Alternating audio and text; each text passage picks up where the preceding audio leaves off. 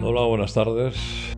Bueno, ayer ah, en el programa de la 2 de Pérez Tupiñá, El cazador de cerebros, pues hubo un programa dedicado al dolor y que, que se titulaba el, episodio pues, ¿Qué me duele cuando me duele? Me parece que es una pregunta interesante y, no, tenía curiosidad por ver qué es lo que se decía. Y bueno, pues este es un tema que no está cerrado en medicina, o sea, que está abierto a las opiniones y, y bueno, se puede estar de acuerdo en unas cosas y discrepar en otras.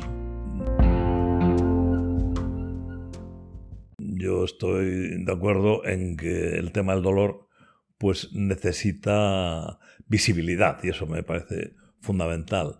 Ya es hora de que se abra el debate sobre el tema del dolor, porque es un, es un tema pues, que afecta a un, porcentaje sustancial de la población. Eh, nos referimos, por supuesto, al, al, dolor no justificado ni explicado. no estamos hablando del dolor cuando aparece, cuando hay una lesión, cuando hay una intervención, cuando hay una infección, cuando ha habido un traumatismo. El dolor en esos contextos de una lesión es igual que seamos de la especie humana que seamos hormigas. El soporte neuronal que nos defiende de, esos incidentes de destrucción de tejido, y así como la respuesta inflamatoria, el proceso de regeneración, y tal, pues es, igual. Eh, no, lo compartimos con las demás especies animales. Lo que tiene interés es el, tema del el dolor que aparece fuera del contexto de la destrucción de tejido, de la lesión, del daño. Porque ahí estamos solos. O sea, yo no, yo no concibo otra especie que tenga los problemas que tenemos nosotros con el dolor, digamos, en ausencia de daño, que lo llaman dolor crónico, dolor persistente, dolor complejo, eh, yo, creo que el dolor no admite calificativos, el dolor es dolor.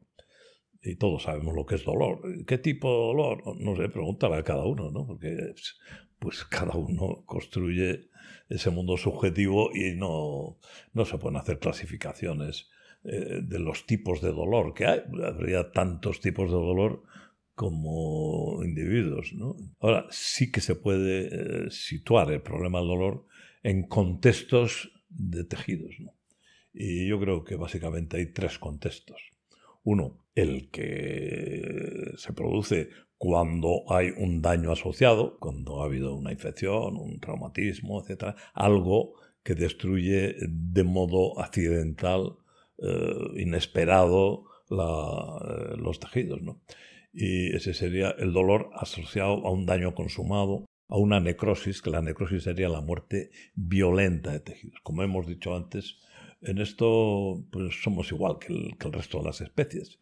Eh, las neuronas que se ocupan de detectar esos incidentes de daño, de activar la inflamación, junto con, otros, con otras células, sistema inmune y otras células y luego iniciar la, respuesta a regeneración y reorganización del tejido, la curación de, la, zona destruida, son iguales en nuestra especie y en las de los demás animales.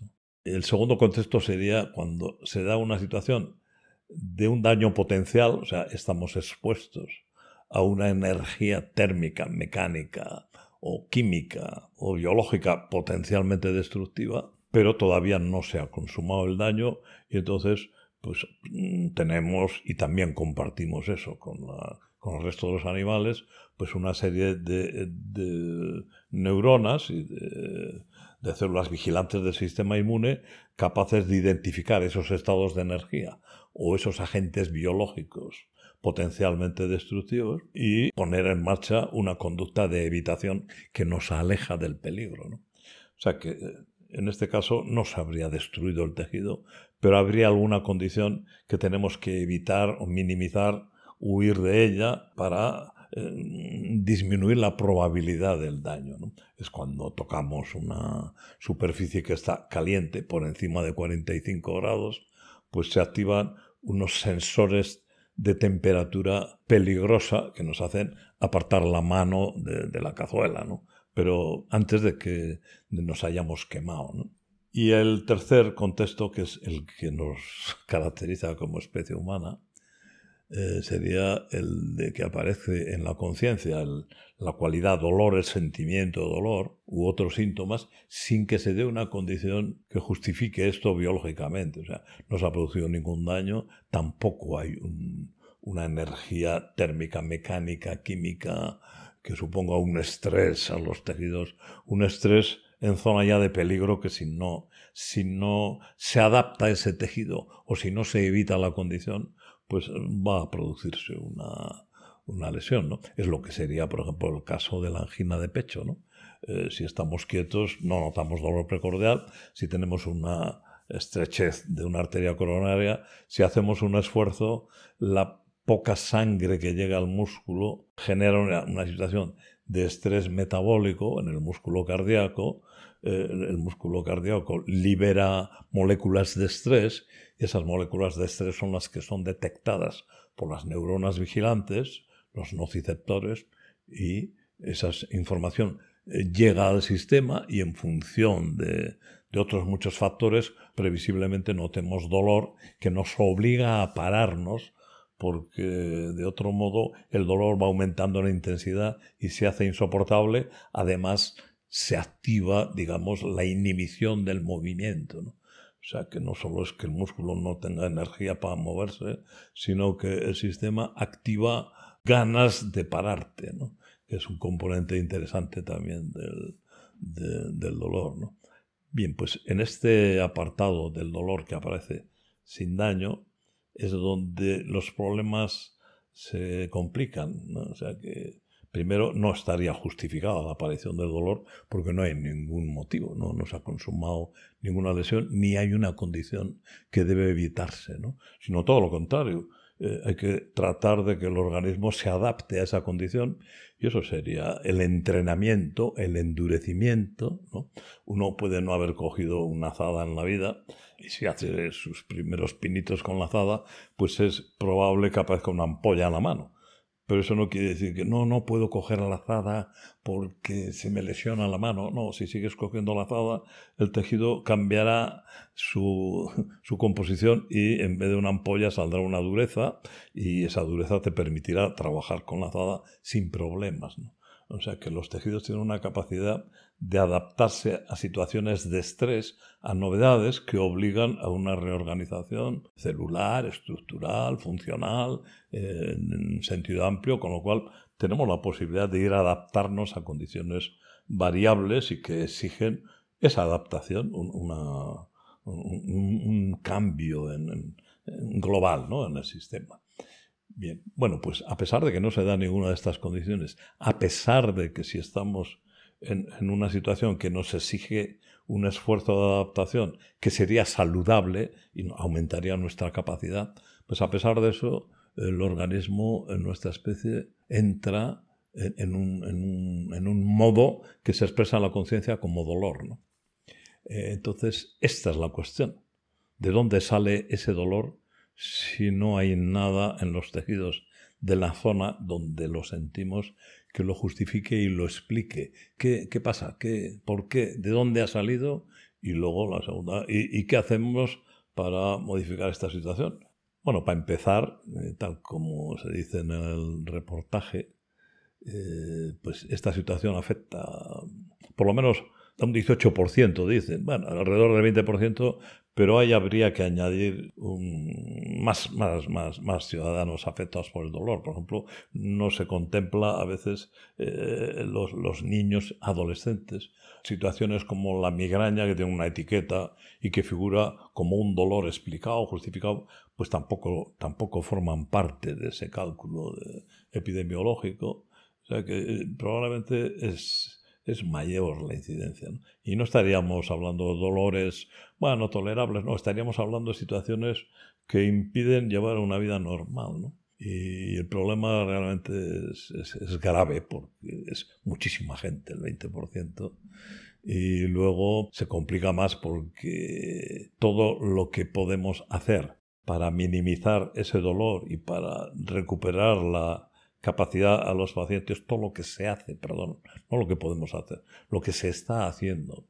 es decir, de tratamientos, terapias, eh, farmacoterapia, intervenciones quirúrgicas, etcétera, pues no parece que esté dando los resultados eh, que, nos gustaría que, tuvieran.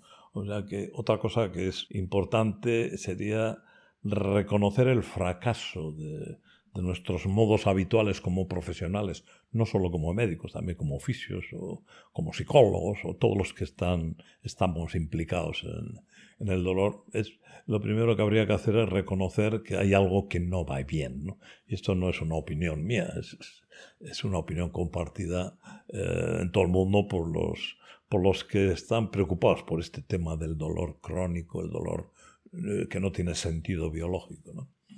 Y esa cuestión es la que el programa pues tenía que enfocar. O sea que hasta aquí pues estamos de acuerdo, tenemos un problema, ¿no? Pero aquí se acaba el acuerdo. Yo lo siento mucho, pero creo que el programa lo que hacía es poner eh, la esperanza de la solución en una tecnología avanzada, ¿no? Había una exhibición de máquinas, de, técnicas de registro, de, nociceptores, realidad virtual, eh, resonancia magnética funcional y tal. No, si todo eso, todo eso no ha solucionado nada. No, los pacientes ya les han hecho todas esas cosas, las que se hacen en la práctica clínica, ¿no? Y no, no, no han aportado nada o incluso han creado más problemas, ¿no? porque me han hecho una resonancia y eh, me han visto que tengo mucha artrosis, que tengo dos hernias de disco y tal, y, claro, entonces, y esto ya no tiene solución, y tal. O, sea que muchas veces eh, la tecnología lo que aporta es más problemas a la solución del tema. Francamente, pues no, no estoy de acuerdo con lo que se dijo allí. En dos sentidos. Uno, que la pregunta que daba lugar al programa, ¿qué me duele cuando me duele? Pues la contestación, tengo yo la impresión, quizás es una interpretación errónea, que se situó en los tejidos. O sea que al final, no sé, por ejemplo, por hablar del dolor lumbar, lo que apareció en el programa es pues unas técnicas de insertar electrodos y tal, eh, unos afrontamientos intervencionistas, ¿no? muy invasivos, pero bueno, es, es exteriorizar la solución y sería una cuestión de avanzar en terapias utilizando la tecnología y basando su utilización en conceptos eh, un poco discutibles, ¿no? Por ejemplo, la teoría de la compuerta, eh, con todo lujo de gráficos y que trataba de justificar la utilización de electrodos, se llamaba la neuromodulación. si tú introduces una corriente eléctrica por ahí por donde hay nervios, eso, hombre, suena muy bien neuromodulación, pero en realidad lo que estás haciendo es meter un ruido, distorsiona un poco el procesamiento de señales que vienen de los tejidos, es poner un ruido. Obligas al sistema a reorganizar el procesamiento de datos. Lo que pasa es que, claro, eh, ese tipo de intervenciones tienen una expectativa y un efecto placebo que puede ser brutal y es muy difícil siempre eliminar esa contribución del efecto placebo a los resultados terapéuticos. Había otro problema añadido a este que tiene relación con él, que es el del léxico. ¿no? Se utilizaban términos como fibras del dolor, receptores del dolor, vías del dolor, modulación del dolor, procesamiento del dolor, etc. ¿no? Y desde mi punto de vista, no desde mi punto de vista, y eso hoy en día desde la referencia a la neurociencia, a la neurofisiología, son conceptos erróneos. No, no hay fibras de dolor, no hay receptores de dolor, no hay señales de dolor, no. Hay nociceptores que lo que hacen es detectar incidentes de daño cuando se han producido, pero insisto que en este, en este tercer contexto no hay daño, luego tampoco hay señales de daño, ¿no? Entonces, pues no, no hay información de tejidos en apuros, porque no hay esa situación, ¿no? Entonces el problema no está en los tejidos, no está en esas supuestas señales de dolor que se generan ahí y que, como digo, el concepto no es correcto. Tampoco se trata de eh, bloquear esas señales para, eh, digamos, confundir al cerebro, porque toda esa información de tejidos supuestamente en apuros, que yo creo que no es así, pero en fin, llegan a, las áreas de más alto nivel de, de, procesamiento del cerebro y, entonces el dolor aparece, según el programa, daba la impresión que el dolor ya viene de los tejidos, cosa que no es correcta. Pues supongamos que fuera así, que eh, donde duele se generan señales eh, anómalas o lo que sea. Entonces eh, llegarían al cerebro, confunden al cerebro y el cerebro pues amplifica esas señales, complica todo porque en el fondo como no hay una causa clara, pues el sistema entra en un bucle de desorientación. De... Bueno, pues eh, la solución no, no, no, no consistiría en el bloqueo de esas supuestas señales de dolor. No, la, solución estaría en modificar el modo como los niveles más complejos, más integrados de, de la red neuronal defensiva pues eh, están evaluando la situación y, ahí es donde habría que intervenir. Entonces ya a mediados del siglo pasado, un Melsack y Wall, que fueron los dos grandes teóricos del cambio de, interpretación del dolor, pues ya dejaron definido que el dolor es un contenido de conciencia, una percepción compleja que integra componentes sensoriales cuando los hay sea, cuando hay daño, sí, hay información de tejidos en apuros o tejidos dañados, pero a veces no los hay. Entonces, a pesar de que no haya ese componente sensorial, quedarían los otros, que son componentes cognitivos, de creencias, de expectativas emocionales, de miedo al dolor, de miedo a moverse porque duele, etc. Y sociales, que yo creo que habría que introducir los elementos culturales, que son los de la información experta, ¿no?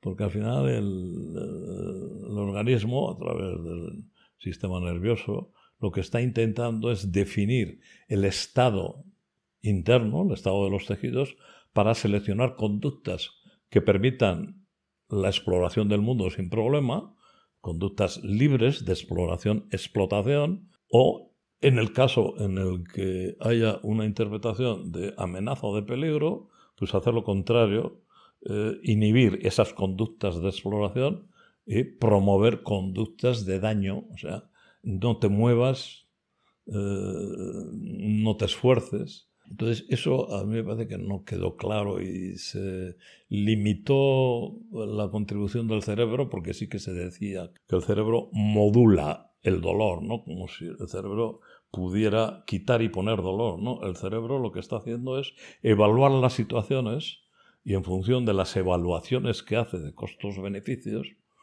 pues eh, es capaz de bloquear eh, o facilitar la información de los tejidos que están en alerta o sometidos a una vigilancia. ¿no?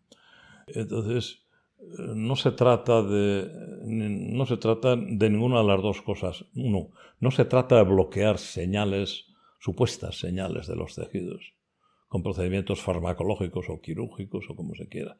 Y tampoco se trata de minimizar esa supuesta amplificación del cerebro de esas supuestas señales. Y como se proponía, pues, bueno, con técnicas de realidad virtual, que en un procedimiento ginecológico pues consistiría en dar la información de que vamos a hacer esta, esta técnica, le dolerá algo, ¿eh? pero primero vamos a hacer un ejercicio de meditación, de mindfulness, se va a relajar usted, se ponga ahí, le vamos a poner una realidad virtual donde hará una serie de tareas con unos dibujitos y cositas, y entonces en la medida en que distraemos a su cerebro, el procedimiento mm, eh, será menos doloroso. Hombre, es evidente que quitando, desviando la atención del cerebro sobre ese tejido que está siendo manipulado, pues eh, aparecerá menos dolor en la conciencia. Pero porque hay una confianza en el contexto de una exploración que ya ha sido informada como, como segura, no pasa nada, no se preocupe, puede que le duela algo, pero vamos, se va, se va a distraer usted haciendo estas cositas. ¿no? Eso tampoco es para tanto, o sea, eso plantearlo como una alta tecnología que permite, ahora nos permite modular el dolor. Tal. Y, tampoco me parece que esa sea la clave. vamos a diseñar tecnologías que neuromodulen, pongo las comillas, que distraigan, eh, que relajen, pero vamos a dar por sentado que ese dolor crónico es un dolor patológico que va a seguir ahí, pero que nosotros vamos a aportar técnicas cada vez más sofisticadas y más válidas para minimizar el impacto del dolor. No, no lo que hay que hacer es un cambio radical en, la conceptualización del dolor en base a, lo que ahora sabemos, lo que es el dolor, y no solo el dolor, sino que es la conciencia. No sabemos lo que es, pero sabemos lo que hay debajo para que aparezca en la conciencia. Y luego tenemos teorías ya de teorías de código predictivo, teorías de codificación común, la anticipación, eh, no sé, hay muchísimo conocimiento que desde luego desborda lo que se contó en el programa. Eh, y, pues eso, a mí me pareció que el programa eh, contaba más de lo mismo, con una escenificación de alta tecnología, pero que en el fondo no estaba cumpliendo con lo que hoy en día, por ejemplo, entre los fisios, que es el colectivo que más está trabajando para la reconceptualización del dolor, pues eh, en los congresos de los fisios y tal, pues, pues los fisios hablan del cerebro y del sistema nervioso y del dolor y de la modulación en otros términos, ¿no? Y son, son absolutamente sensibles al problema que puede crear la información de los expertos. Y ese para mí es la cuestión fundamental. En nuestra especie el cerebro va a actuar en base a la información que dispone, en parte por experiencia, pero en parte también porque los expertos volcamos muchísima información sobre el interior, ¿no? Y, ese aspecto me parece que no, aparece, no aparece en el, programa, ¿no? Luego, pues no sé, pues, eh, a veces se decían cosas, ¿no? como la migraña, que hay inflamaciones, eso no es cierto. En la migraña no hay inflamación, ¿no? y, el problema, el, el problema del dolor en la migraña no está en la meninge, las terminales del trigémino. O sea, eh, ¿qué me duele cuando me duele? Pues según la teoría oficial, en la migraña, pues sería el dolor proviene de las terminales eh, meningeas del trigémino, alrededor de los vasos y tal. Eso, eso, sería situar el origen del dolor en los tejidos. Y eso, a la luz de la neurociencia actual, no tiene sentido porque no es cierto. ¿no?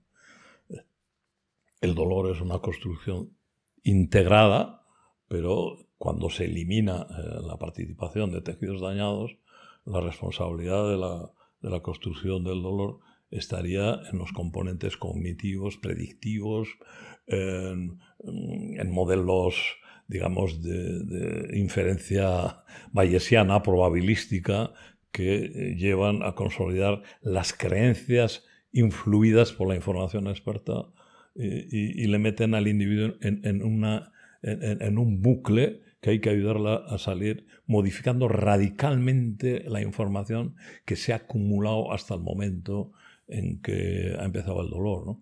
En esta línea se, se, está trabajando en todo el mundo y bueno, pues vamos sabiendo que los enfoques pedagógicos del dolor que son esos enfoques que permiten modificar la información que opera en el sistema y que permiten la liberación del individuo de ese bucle interpretativo, pues eso ya se está haciendo. Se llama la educación terapéutica en neurociencia.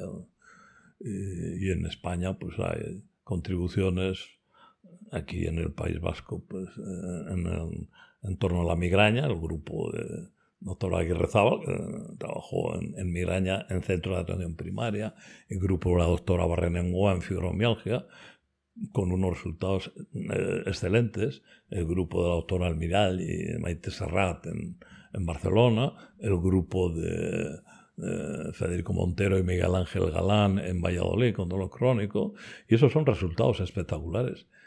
Y, y eso no tiene mucho que ver con lo que se explicó en el programa. ¿no? Eh, repito, creo que era oportuno plantear la cuestión del dolor crónico, pero le vi un cierto tono triunfalista eh, que eh, limitaba la esperanza a la aplicación de tecnologías sofisticadas. Y, y, yo creo que ese no es el camino. La verdad es que se puede hacer intervenciones mucho más sencillas, mucho más económicas y sobre todo mucho más eficaces.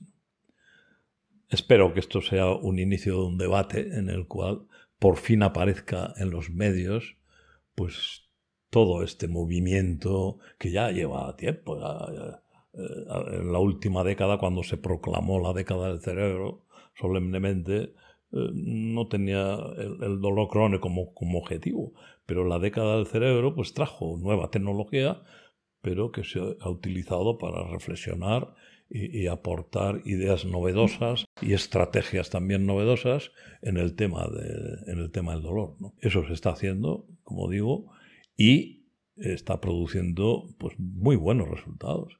Ya es hora de que tanto las instituciones como los medios participen en este movimiento, porque eso no va a tener marcha atrás.